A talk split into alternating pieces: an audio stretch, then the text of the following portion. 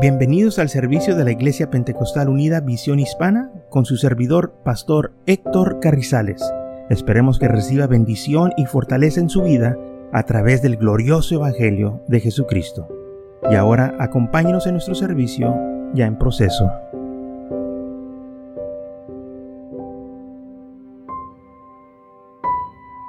Muy bien, es lo que dice Romanos capítulo 2, versículo 4, o menosprecies las riquezas de su benignidad. Benignidad. ¿Qué es benignidad? Es bondad o ser bueno. ¿Por qué muchos desprecian que Dios es bueno con ellos? ¿Por qué muchos no están agradecidos? Que aun cuando ellos son malos, Dios es bueno. Dice la Biblia, Siendo nosotros aún pecadores, Cristo murió por nosotros. Ahora, siendo nosotros enemigos de Él, aún Él murió por nosotros. Y aún menosprecias también la paciencia, la humanidad, ignorando que su benignidad te guía al arrepentimiento. Estas cosas nos guían a nosotros al arrepentimiento, o sea que Dios es bueno. Y es bueno para que nosotros seamos guiados a arrepentimiento y es paciente. Y también, hermanos, Él se retiene su ira contra nosotros. O sea, dice la Biblia que no nos ha castigado conforme a nuestras iniquidades. Se ha detenido Él por su amor que tiene hacia nosotros. Y gracias a Dios por ello que Él ha sido tan paciente, tan bueno, porque cuando la le dice que Dios es bueno, Él es bueno. Fíjese, nosotros tenemos la mentalidad que este, somos buenos, todos somos buenos, ¿verdad? Pero no creo que seamos más buenos que Dios. Yo he oído gente, quizás aquella persona es tan buena, tan dócil, tan, y, y, quizás tienen toda la razón, nadie está negando eso. Pero Dios es más bueno que esa persona. Esa persona te puede fallar, pero el Señor no te va a fallar. Porque Él todo el tiempo va a ser bueno con nosotros. Amén. Él es bueno. Aun cuando Él se enoja en su ira. Dice la Biblia que Él se acuerda de su misericordia. Eh, fíjese, en lugar de pagarnos por lo que hacemos, nuestras maldades, nos ofrece perdón por lo que hemos hecho? En Romanos 11, 33 dice, oh profundidades de las riquezas, de la sabiduría y de la esencia de Dios. Hay profundidades en el Señor de riquezas, ¿de qué? De sabiduría. Por eso dice la Biblia, si a alguien le falta sabiduría, que pida a Dios. El mundo no puede darte sabiduría, pero Dios sí puede, puede dar, porque el mundo está limitado. El mundo te puede enseñar las cosas de aquí que, que conoce y aún así están limitadas. Muchas de las personas que se creen muy sabias, que saben mucho, están limitados, especialmente los científicos, los que quieren este, afigurar ¿verdad? qué tan lejos están las estrellas o, o qué pasó este, en el principio. Y ellos dicen, no, no, hace 40 millones de años, hace 50 millones de años. Y yo digo, ¿cómo saben ellos si nunca han estado ahí? Están adivinando. ¿Y sabe por qué lo hacen? Porque no hay manera de que nosotros eh, díganos, oye, pues yo tengo pruebas que no, ¿verdad? Que lo opuesto, todo lo que dejemos nosotros es no, Dios lo hizo, ¿verdad? Y dicen, pues es que queremos pruebas. Bueno, pues aquí está la prueba, pero eh, ellos la niegan. Pero ellos sí quieren que nosotros le creamos a ellos que están adivinando. No, pues aquella estrella empezó hace millones de años y empezó así y empezó allá. Y digo yo, ellos cómo saben cómo empiezan las estrellas. Están adivinando. ¿Y sabe qué? Lo más loco de todo esto, que otros locos le creen. no saben. Pero dice la Biblia, profetizando ser sabios se hacen necios y gente les cree. Que hace millones de años que empezó esto y del otro. Fíjese, aquí en Texas, este, una vez que hubo una sequía, eh, un río se, se bajó tanto que encontraron unas pisadas de dinosaurio. Y tomaron fotos y todo. Y, supuestamente los dinosaurios vivieron hace millones de años. Y luego después de que ellos fueron liquidados, que, se desaparecieron, el hombre apareció. Todo eso se oye muy bien. Pero en esas huellas que encontraron, enseguida están unas huellas también de humanos. y no se la pueden explicar. Pero yo sí, Dios los hizo. Amén.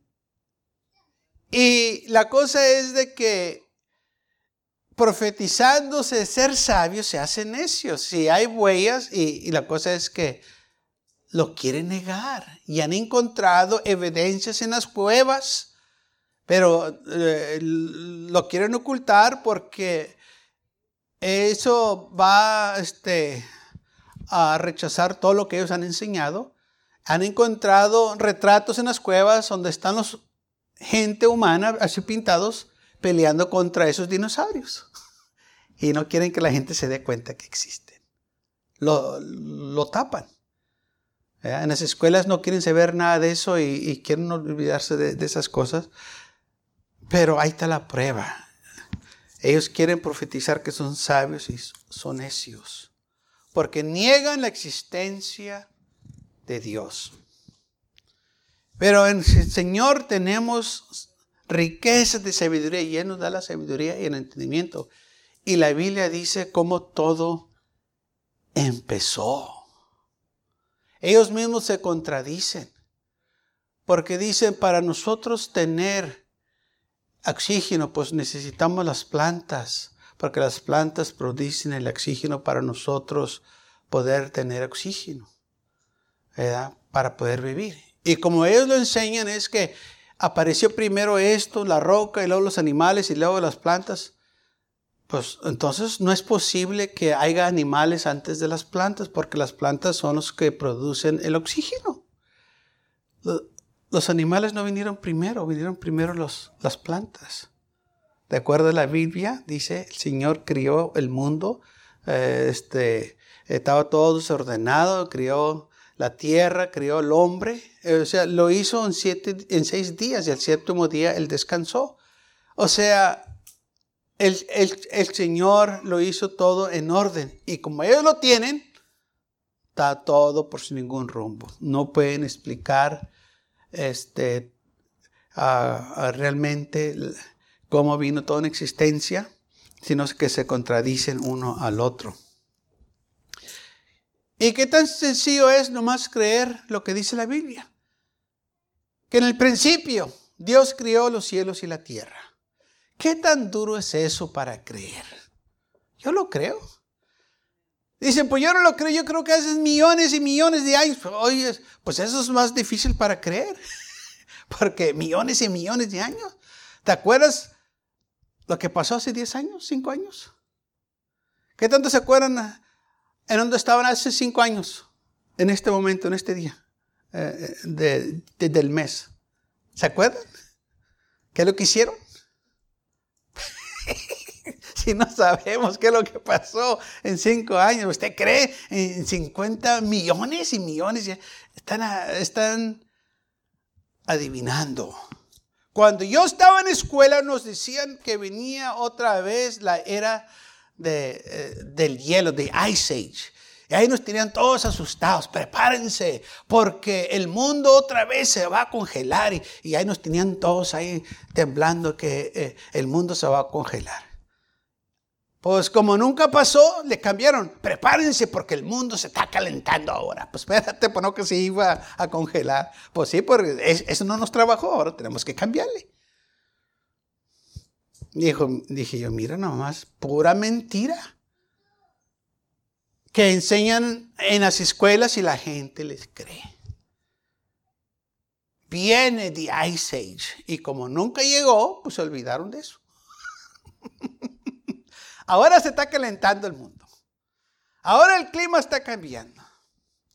Lean lo que dice en Génesis, cuando Noé salió de la arca que el Señor le promete que jamás va a destruir el mundo ya y los sesones van a continuar, no va a cambiar eso. ¿Mm? Nomás lo que Dios ha dicho, que los días se van a encortecer. O sea, ya lo que Dios dijo que va a pasar, va a pasar. Pero como el Señor puso los sesones aquí en la tierra, eso va a continuar. Pero el hombre por su rebelión quiere hacerlo a su manera y porque quiere hacerlo a su manera, se, se este, hacen necios. Ahora, las riquezas que hay en Cristo Jesús. El Señor nos da sabiduría para que nosotros no caigamos en esas loqueras, porque eso es lo que es. Porque quieren negar al Señor y cuando lo niegan, su mente se corrupta, se voltea, se hace perversa y hacen cosas perversas. Fíjense en, lo que creen. Que el hombre salió de un reptil, de un chango, de un mono. Eh, eso está poco loco para que creas que una persona salió de un sapo. Para mí es lo que era. Pues, oye, pues, eh, de un sapo a un mono y luego de un mono a un hombre. ¿Y dónde salió la mujer? No, pues también del sapo. lo que eras. Pero si leemos la Biblia, ¿qué dice la Biblia? el Señor crió al hombre y la mujer. Yo creo que eso tiene más sentido para mí que, que de un sapo. Porque si nos vamos a ir así, digo, bueno, ¿y de dónde salió el sapo? No, pues salió del charco, ¿ok? ¿Y quién hizo el charco? Porque tiene que haber un principio. Porque tú me estás diciendo que salió así en el proceso que el, sapo, que el pescado, que el... Ok, vamos a regresarnos, ok, ¿de dónde salió el mono? Bueno, del reptil, del reptil a un, pez, de un pez a un sapo, ok, ¿de dónde salió el sapo? Pues de, este, un charco, y de ese charco, pues eh, se hizo solo. Ah, no, ¿cómo que se hizo solo? Algo se hizo, entonces nosotros nos hicimos solos. Es imposible. Este cuerpo está bien complicado. Y para que se haga solo algo así. No creo yo. Está bien complicado este cuerpo. No nomás el cuerpo, todo este mundo está bien complicado. Todo tiene su orden. ¿Cómo puede existir nomás el, eh, el viento? Dice, no, por los gases que se juntaron. Bueno, ¿de dónde salieron esos gases? Tienen que salir de una parte. No nomás se hicieron los gases. No, es que millones de años existieron. Ok, de hace millones de años, ¿quién los hizo? O sea, estas cosas no nomás se juntaron, no. Es imposible que eso suceda. Porque si no hay nada, ¿cómo va, a existir algo? Porque no, pues no hay nada. Pero la Biblia dice que Dios habló y se hicieron los cielos y la tierra. Dios dijo que se haga y se hizo. Entonces eso es más creíble, tiene más sentido para mí que hubo un criador que dijo, lo voy a hacer. Y sucedió. Y no nomás sucedió, dice cómo sucedió, cómo lo hizo. En el primer día, Dios hizo los cielos y la tierra. Dios dice cómo Él hizo el proceso. El hombre nomás está adivinando. Dice de dónde salió el hombre, cómo lo hizo del polvo de la tierra. Y sabe, no se equivoca. Y aparte de todo eso, dice que el hombre va a morir. Del, polvo saliste, al polvo vas a regresar. Nos dice claramente. Ahora, pregúntele a estos científicos uno, cuando uno muere, ¿qué? No, pues hay que, pues te dan diferente clase de respuestas porque no saben. Y la Biblia sí nos dice, y sí sabemos, cuando muere el hombre, ¿qué pasa? Pasa esto. El alma regresa para atrás a Dios que la hizo. Es lo que dice la Biblia. Y el cuerpo regresa a la tierra. ¿Qué tan fácil es eso? Y el hombre va a Dios para dar cuenta por su vida. Se va a presentar ante su Creador y va a dar cuenta por lo que él hizo, sean las cosas buenas o malas. Le dice a estos científicos, a estos que creen en la evolución, pues no sabe, pues no, pues ya deja de existir. ¿Cómo que deja de existir? Ah. La Biblia nos dice que somos nosotros hechos en la imagen de Dios. Y como imagen de Dios vamos a vivir eternamente, sea en la eternidad con Él o en la eternidad perdidamente en el infierno. Porque si hay cielo, tiene que haber infierno. Y si hay infierno, tiene que haber cielo. Y la alma que peca, ésta morirá. Pero Dios que es rico en gracia y misericordia, estamos hablando de la riqueza del Señor, no quiere que nadie perezca, más que todos vengamos a arrepentimiento. Fíjese qué tan bueno este Señor. Por eso dice la Biblia que Él es rico en qué? En paciencia, en gracia. Que Él es rico en benignidad. O sea, que Él es tan bueno. Gloria a Dios. Que cuando usted lo niega, cuando usted se porta mal, cuando más bien nosotros, todos, estamos incluidos, Él como quiera nos ama. Amén. Efesios capítulo 1, versículo 7 dice, en quien tenemos redención por su sangre, el perdón de pecados, según las riquezas de su gracia. ¿Qué quiere decir gracia? Favor que no merecías. Dice, tienes perdón según la riqueza de su gracia. O sea, aunque tú no merezcas esto, Él como quiera te lo da. ¿Mm?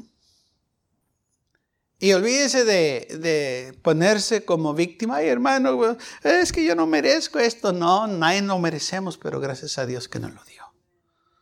¿Ah? Usted y yo no merecemos nada. Bueno, sí, sí merecemos el castigo, pero no merecemos nada de que Él tiene para nosotros. Merecemos, porque la paga del pecado es la muerte, eh, es, es lo que merecíamos. Pero porque Él es rico en gracia y amor y misericordia. Hermanos, nosotros tenemos esta oportunidad de ser salvos. Que dice aquí, que tenemos redención por su sangre, el perdón de los pecados según que las riquezas de su gracia. O sea, usted y yo tenemos perdón de pecados, no porque somos buenos, no porque lo merecíamos, no, lo tenemos porque Él nos lo dio, porque nos amó, porque Él es bueno, por eso lo tenemos porque no nos castigó conforme nuestras iniquidades. Gracias a Dios que Él es rico en gracia, en amor, en misericordia. ¿Qué quiere decir misericordia? Que tenga misericordia de mí. O sea, que no me castigue por lo que hice. Dice la Biblia, bueno, Él es rico en en misericordia. No te va a castigar como lo mereces. Amén. Porque merecíamos ser castigados por lo que usted hizo, lo que yo hice. Porque el pecado requiere castigo. El Señor tomó nuestro lugar en la cruz del Calvario y fue castigado por mí y por usted. Y por eso usted y yo debemos estar agradecidos. Por eso lo amamos, dice porque Él nos amó primero. Él tomó nuestro lugar. Sí, eh, la paga del pecado la muerte. Él pagó por el pecado para que yo y usted pudiéramos vivir. Él dio su vida por nosotros. Porque Él es rico en amor y en gracia que no importa lo que usted y yo hagamos hecho, Él nos perdona. No importa que no nos perdone el hombre, con que Él nos perdone, es lo que necesitamos, más que suficiente. Porque Él es rico en gracia y amor. Eh, eh, porque el hombre no puede perdonar pecados. Solo Dios puede perdonar pecados. El hombre nunca nos, este, puede redimirnos, pero el Señor sí nos puede redimir. Porque somos redimidos con su sangre, como dice aquí. El quien tenemos redención por su sangre, el perdón de pecados según sus riquezas de gracia que hizo sobreabundar para con nosotros en toda sabiduría e inteligencia. De nuevo, sobreabundan estas cosas en el Señor para nosotros. O sea que no hay límite de estas cosas para nosotros, hay suficiente para que usted no se sienta bajo condenación. Por eso dice Pablo en Romanos 8.1 que ya no hay más condenación para aquellos que están en Cristo Jesús. O sea, usted no debe nada. El Señor ya pagó el precio por usted en la cruz del Calvario para que usted pueda disfrutar esta salvación que no tiene condenación, que no tiene culpabilidad ya. Todo eso el Señor lo ha quitado para que usted pueda disfrutar esta salvación. Amén. Efesios 1, 15 dice, por estas cosas también yo, habiendo oído de vuestra fe en el Señor Jesús y de vuestro amor para con todos los santos, no ceso de dar gracias por vosotros, haciendo memoria de vosotros en mis oraciones, para que el Dios de nuestro Señor Jesucristo y el Padre de gloria os dé espíritu de sabiduría y de revelación en el conocimiento de Él, alumbrándolos los ojos de vuestro entendimiento, para que sepáis cuál es, la esperanza a que Él os ha llamado ¿Y cuáles las riquezas de su gloria, de su herencia en los santos?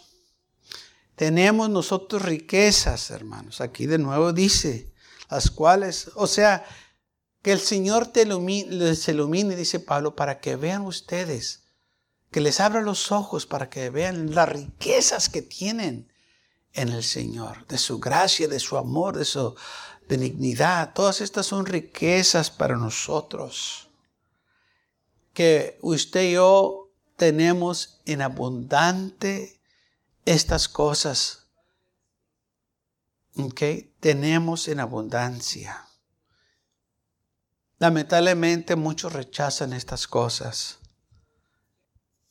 Y todo porque quieren participar de un momento de placer.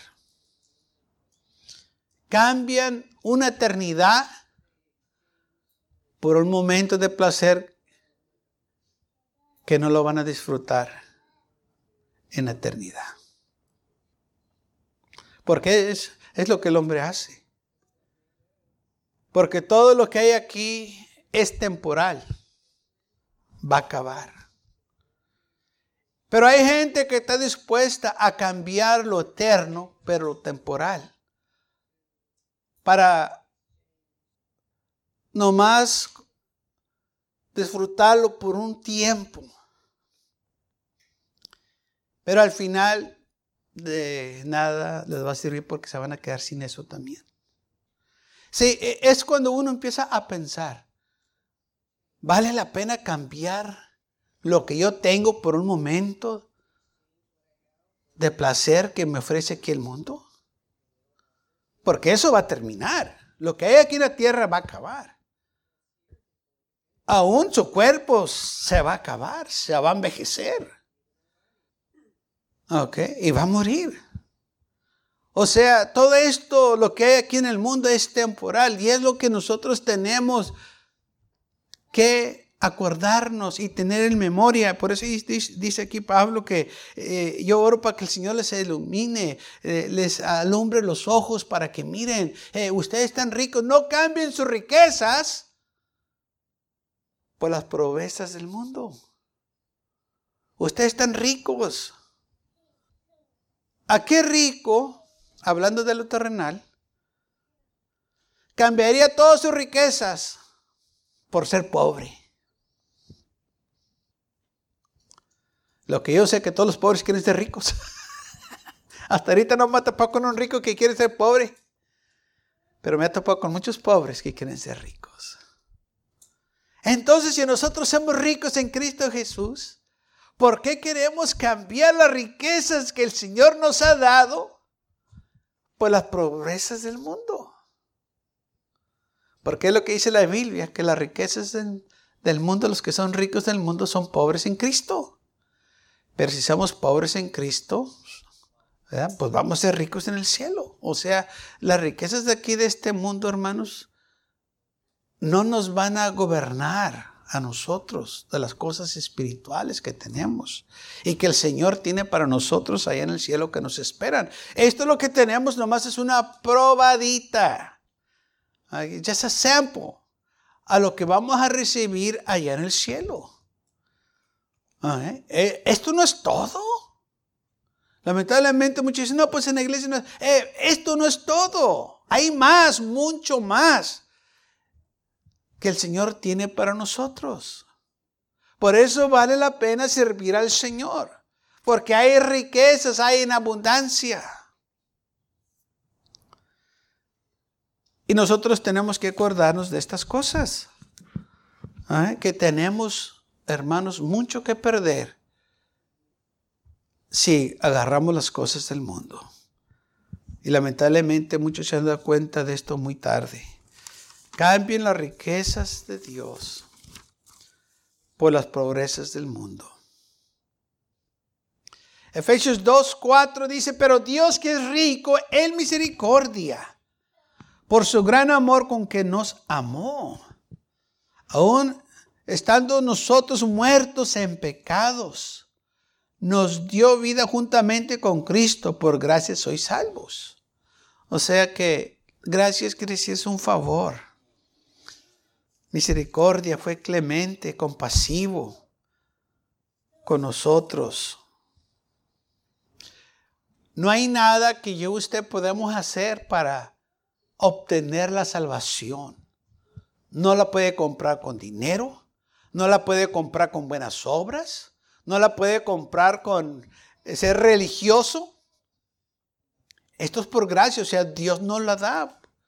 Todo lo que tiene que hacer el hombre para ser salvo es arrepentirse de sus pecados, humillarse ante Dios, clamar al Señor, porque esto es por gracia y el Señor nos va a perdonar.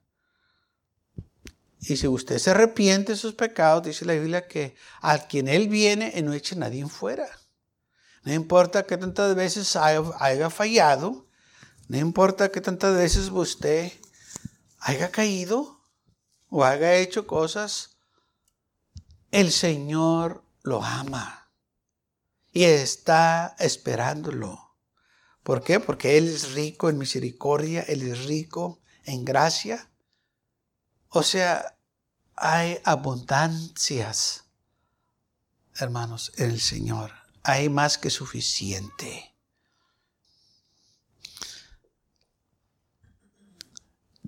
Hay riquezas. Aún Filipenses 4:19 dice, mi Dios pues suplirá todo lo que os falta conforme a sus riquezas en gloria en Cristo Jesús. Todo lo que te falta, ¿por qué? Porque Él tiene riquezas para dar. No mida las riquezas de Dios como el mundo las mide en las cosas materiales.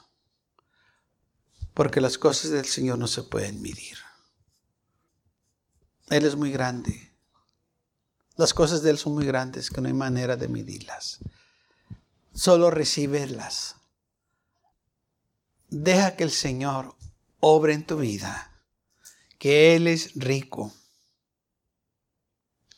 él es grande y misericordioso. Recuerden, Él es rico en misericordia. Él es rico en gracia. Hay riquezas.